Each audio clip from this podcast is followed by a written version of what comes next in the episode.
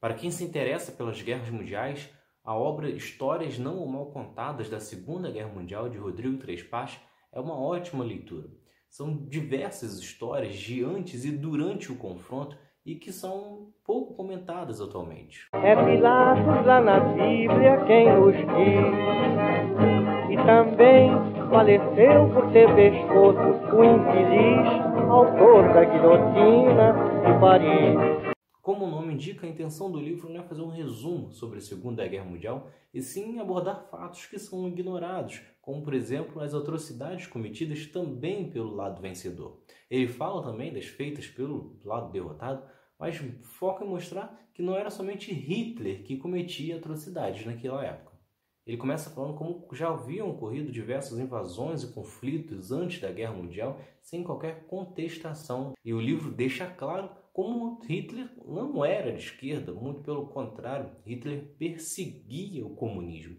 E, inclusive, a Itália chega ao fascismo e a Alemanha chega ao nazismo porque quem estava no poder anteriormente entendia que o caminho para o fascismo e pelo nazismo era um caminho melhor do que o comunismo. E os demais países da Europa pensavam exatamente a mesma coisa, e inclusive a Inglaterra aceita as atrocidades do nazismo porque entendia que a invasão alemã para outros países era uma forma, inclusive, de proteger o resto da Europa da expansão do comunismo através da Rússia. Mostra o lado perverso de Churchill, primeiro-ministro do Reino Unido, que explorava a Índia e tratava os indianos como seres inferiores e que, inclusive, a união da União Soviética com o Reino Unido e os Estados Unidos só acontece exatamente pela intenção dos três explorarem outros países.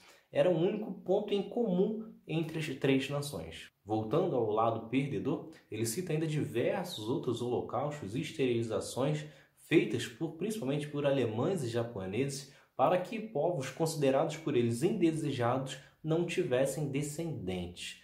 A história trata muito como uma perseguição aos judeus no entanto, o livro mostra diversas outras perseguições por esses países. Foram casos terríveis feitos pelos japoneses e que só são pouco conhecidos no Ocidente devido ao posicionamento dos japoneses pós-guerra de se aliarem aos Estados Unidos e às outras potências capitalistas. No entanto, tiveram diversas atrocidades, principalmente na China.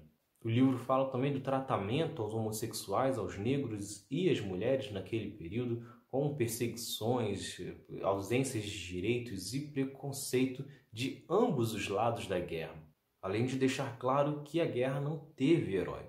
Além desses casos de preconceitos e perseguições dos dois lados, mostra também aos ataques às áreas basicamente de civis e também às atrocidades cometidas contra mulheres e crianças.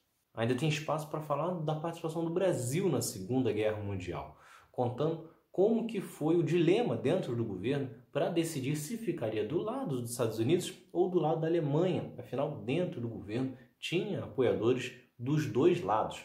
E mostra como a borracha acabou ajudando a tomar essa decisão com um acordo de exportação da borracha para os Estados Unidos. Isso é um tema ainda mais interessante porque devido a este acordo de exportação, muitas pessoas foram para a Amazônia e muitos deles morreram. Tivemos mais mortes aqui no Brasil, na Amazônia, do que de brasileiros na Segunda Guerra Mundial. No final, ainda fala sobre o desfecho de Hitler, inclusive lembrando algumas teorias que surgiram nos últimos anos e também mostrando como que ficou o pós-guerra, as divisões entre o lado vencedor, especialmente entre Estados Unidos e União Soviética. São 211 páginas de leitura com muitas histórias interessantes. Então é isso. Se vocês gostaram, se inscrevam, ativem as notificações e continuem acompanhando. Tem mais outro lado da história por aí. Valeu!